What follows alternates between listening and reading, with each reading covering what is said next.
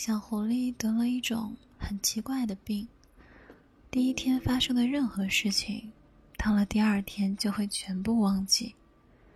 所以，他没有朋友，只能独自坐在夕阳下，静静的等待着属于这一天记忆的渐渐消失，然后迎来第二天空白的记忆。小兔子这天蹦蹦跳跳的去拔胡萝卜，碰巧遇到了在夕阳下的小狐狸。小狐狸的身影被夕阳笼罩，竟显得十分落寞。小狐狸，你在看什么呀？小兔子并不知道小狐狸的病症，好奇的瞪大眼睛问道。小狐狸转过头，看到身旁的小兔子，眼神突然亮了一下。却又在一瞬间灰暗下来。他摇了摇头，沉默了一会儿，又开口说：“我在等风来。”小狐狸似乎很久没有说话，声音有一丝沙哑。好文艺，好高冷，好帅气的小狐狸啊！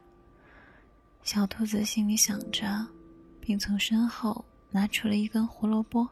递给小狐狸。从今以后，我们就是朋友了。这根胡萝卜就当做见面礼送给你吧。小狐狸看着手中的胡萝卜，好笑的同时，心中竟产生了一丝波动。但他知道，第二天他将不会记得有这样一只小兔子曾经来过。第二天，小兔子特意绕了个路，跑到狐狸面前：“嗨，小狐狸，我又来了，你还记得吗？你是谁？我们认识吗？”小狐狸一脸冷漠地看着小兔子。小兔子感到十分受伤，哭着跑回了家中。他觉得小狐狸一点也不帅气，不文艺了，甚至还很无情。然而这一天。小兔子耷拉着脑袋走在森林里，恰好听到了树上的鸟儿谈到了关于小狐狸的病，才知道自己冤枉了它。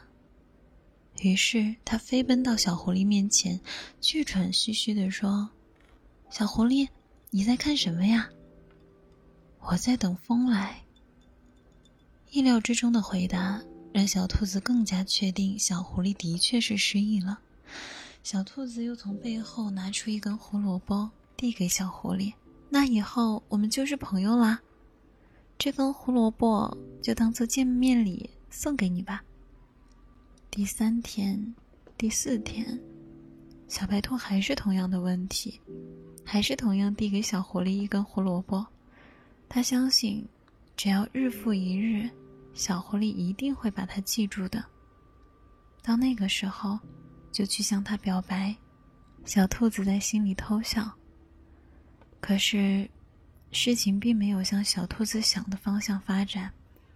在小兔子无数次期待的眼神中，小狐狸还是同样冷漠的回答，还是没有记起他，只是一脸茫然的看着身旁一堆的胡萝卜，不知所措。小兔子有些绝望了。他拖着沉重的步伐去找小狐狸。今天是最后一次来找小狐狸了。如果小狐狸今天还是没有认出他来，他就不会再来了。狐狸先生，你在看什么？小兔子小心翼翼的问道。我在等风。小兔子紧张的捂住了耳朵，闭上眼睛。他不想再听到同样的答案了。我在等风，也在等你啊，等等。小兔子睁开眼睛，小狐狸放大的脸庞就在他的眼前。晚安。